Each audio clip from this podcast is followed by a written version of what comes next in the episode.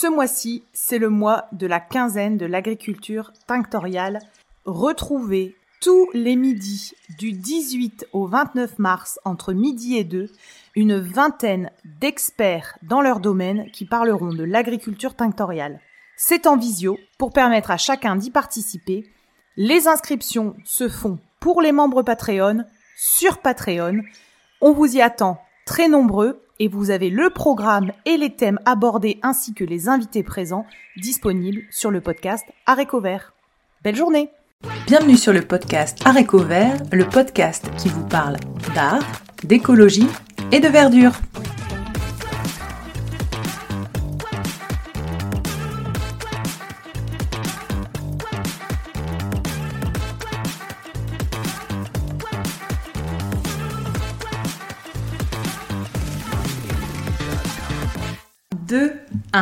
Bonjour les petits loups. Aujourd'hui, l'épisode est pour toi. Attention, écoute bien parce qu'à la fin, avec Gilles, on te réserve un petit jeu.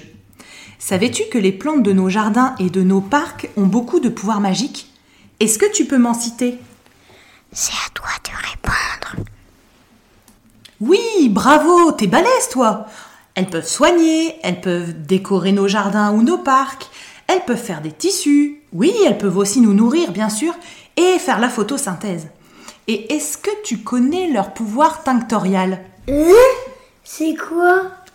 Ben, En fait, c'est le pouvoir de colorer, de produire de la couleur si tu préfères.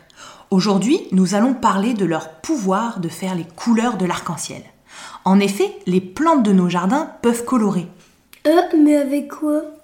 En fait, elles colorent avec la partie aérienne, c'est-à-dire tout ce qui est au-dessus du sol, comme leurs tiges, leurs feuilles, leurs fleurs et même leurs baies. Les baies, c'est comme les myrtilles, des petites boules de fruits. Et aussi avec la partie souterraine, comme leurs racines. Et comment tu fais ça? Eh bien, il faut jouer à l'observateur et bien les identifier. En effet, il ne faut pas se tromper de plantes, parce que certaines plantes sont toxiques. Ça veut dire qu'elles contiennent du poison, et que cela peut être dangereux, voire mortel. Tu dois être accompagné d'un adulte, d'un professeur ou d'un parent pour être certain de ne pas te tromper. Ensuite, une fois que tu as trouvé la bonne plante, tu dois faire une décoction. Comme une potion magique.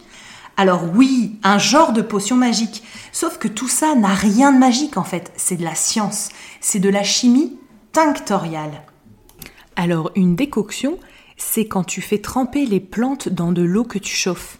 Et ça permet au colorant de se libérer dans l'eau. Alors, est-ce que tu peux me citer les couleurs de l'arc-en-ciel que tu connais? C'est à toi de répondre. Oui, t'es un champion. On a le bleu, le rouge, le vert, le jaune, le orange, le rose, le violet. Eddie, est-ce qu'on peut, on peut teindre avec les champignons? Alors oui, on peut même teindre avec les lichens. Tu sais ce que c'est les lichens? C'est ce que tu retrouves sur les arbres qui ressemblent à des mousses, mais c'est un peu gris bleuté. En fait, si tu préfères, c'est ce que mangent les reines du Père Noël. Tu veux dire que mon t-shirt est teint avec des plantes? Alors non, car depuis de nombreuses années, des chercheurs ont réussi à reproduire ces mêmes pouvoirs, mais sans utiliser les plantes. En fait, ils l'ont fait de manière synthétique. C'est-à-dire que c'est à partir du pétrole et non plus des plantes. Et ça, c'est pas super chouette pour Dame Planète. Est-ce que tu sais ce qu'est un teinturier? C'est à toi de répondre. C'est les gens à qui on ramène les costumes après le mariage? Alors euh, non, ça c'est plutôt un, un pressing. C'est les personnes qui se chargent en effet de nettoyer les vêtements délicats, c'est-à-dire les vêtements fragiles. Est-ce que tu as une autre idée? C'est les gens chez qui mamie colore ses cheveux Alors euh, non, ça c'est des coiffeuses, mais tu as raison, certaines coiffeuses utilisent la couleur naturelle issue des plantes pour faire des colorations de cheveux. Peut-être as-tu déjà entendu parler du henné. Mais pour en revenir au teinturier, un teinturier, c'est une personne qui pose la couleur sur les fibres. Une fibre, c'est c'est un tissu si tu préfères. Et les fibres peuvent venir soit des animaux, soit des plantes. Est-ce que tu peux me citer certaines fibres? C'est à toi de répondre. Alors tu sèches? Bon, je vais t'aider un petit peu. Côté animal, on a la laine. Sais-tu quel animal fait la laine? C'est à toi de répondre. Oui, ça peut venir du mouton, mais pas que. Est-ce que tu savais que le lapin produit l'angora? Est-ce que tu savais que la chèvre produisait le cachemire? Et les lamas et leurs cousins font aussi des laines. Il existe même une laine de chameau. Pouh, ça doit sentir mauvais. Oh non, ça doit pas sentir si mauvais que ça. Et après, sais-tu qu'il existe une fibre qu'on appelle la soie? Hein, c'est quoi ça? En fait, c'est une matière qui est faite à partir de la bave d'un ver qu'on appelle le Bombix mori. C'est un insecte. Et sais-tu que l'araignée fabrique aussi de la soie avec les fils de sa toile? Donc, on a bien des fibres d'origine animale. On en a vu deux. Lesquelles? C'est à toi de répondre.